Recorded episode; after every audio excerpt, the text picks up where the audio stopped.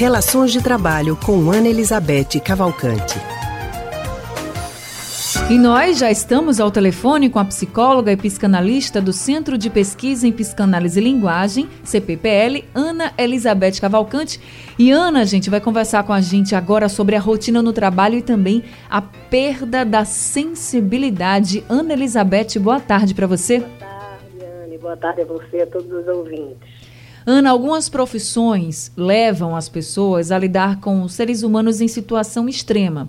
Por exemplo, pessoas muito doentes ou até mesmo a morte. A gente pode colocar neste grupo os policiais, funcionários de cemitérios, médicos, profissionais de enfermagem que trabalham em UTIs, até mesmo jornalistas que estão também cobrindo a área policial e se deparam muito com essa questão das mortes e também os jornalistas que cobrem muito essa questão social e também se deparam com muitas pessoas que estão doentes, em, situ em situação grave e que realmente chega a doer no coração. E muitas pessoas se perguntam: será que esses profissionais estão perdendo a sensibilidade? Será que eles ainda se emocionam? Enfim, queria que você falasse um pouquinho para a gente se, por lidar tanto com essas situações, as pessoas, os profissionais, podem ficar menos sensíveis ao sofrimento humano? Olha, né, essa é uma questão, eu acho, crucial no trabalho. Né? Muito, muito importante. Perdão. Tem uma, um psicanalista inglês chamado Donald Winnicott, ele é muito ligado aos trabalhos com as crianças.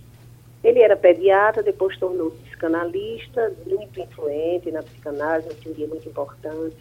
E ele nunca deixou de ser pediatra. E ele dizia uma coisa interessantíssima. Ele dizia, eu nunca aceitei trabalhar em lugares, é, em certos segmentos da saúde infantil, que a criança fosse exposta a muito estresse, a muito sofrimento, porque eu sei que eu vou desenvolver uma certa defesa, né? E isso pode afetar assim, a sensibilidade da minha escuta para as crianças.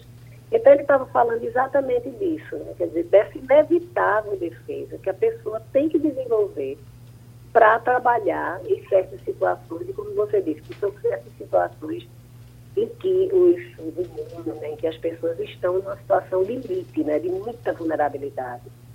Eu, você disse, fez uma lista de profissionais, eu ainda acrescentaria, por exemplo, as pessoas que trabalham com saúde mental, né? com os distúrbios psíquicos graves, como os, os, os aditivos, né, as pessoas dependentes de drogas, as pessoas em situação de rua, de, você citou já, de muita vulnerabilidade da, de, social, de miséria, também uma, uma, um segmento muito importante. Os, os que trabalham no setor do, sistema penitenciário, que é uma coisa muito, muito difícil, né? uma situação muito limite, em que as pessoas estão em situação muito limite. Então, desenvolver determinadas defesas, né, que dá um certo, um certo distanciamento, eu acho que é fundamental. Porque senão você não cuida, né? O exemplo mais clássico, é muito conhecido de todo mundo. Você tem um médico, vai tratar de, uma, de, de um parente, de um filho, de uma, de uma mulher, de uma cirurgia, de uma cirurgia de risco, é praticamente impossível. Por quê? Porque ele não consegue, ele não vai conseguir manter essa distância mínima necessária né, para você cuidar. Por outro lado, esse distanciamento também não pode ser é, demasiado ao ponto de lhe tornar insensível para a condição humana, para a empatia que você tem que ter com essas pessoas, porque senão você também não cuida. Então é necessária essa, o que a gente chama assim, essa defesa inevitável, que estabelece essa distância mínima, né? nem tão distante que você perde o sentido de humanidade, mas também não pode ser tão próximo porque você também perde a capacidade de cuidar. Né? Se você se envolver a ponto de não ter distanciamento, você perde a capacidade.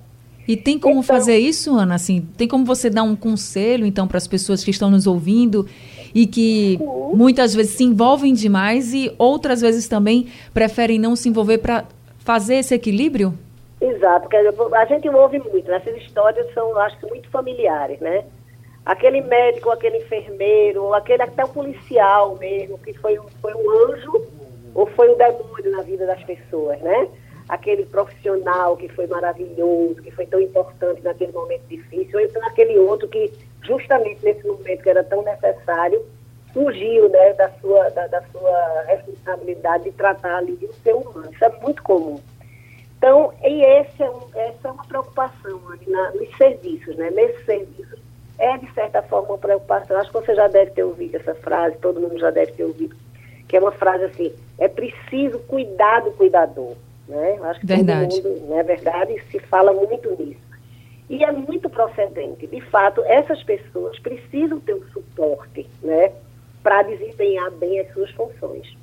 E eu acho que esses cuidados, eles são tanto de ordem, vamos chamar assim, de ordem primária, né, que é de ordem preventiva, né, como é que você previne isso e dá suporte a essas pessoas, e pode ser os cuidados de ordem secundária, que é de ordem secundária, que é quando essas pessoas já adoecem, né, é, já têm suas dificuldades decorrentes do próprio, do, próprio, do próprio trabalho mesmo. Então, tem muitas instituições, a polícia mesmo, isso é muito forte, tem é, departamentos para cuidar tanto da saúde física como da saúde psíquica, né? Então, esses são os cuidados secundários. E tem os cuidados primários. Dentro primários preventivos, a primeira, o primeiro cuidado são as condições de trabalho.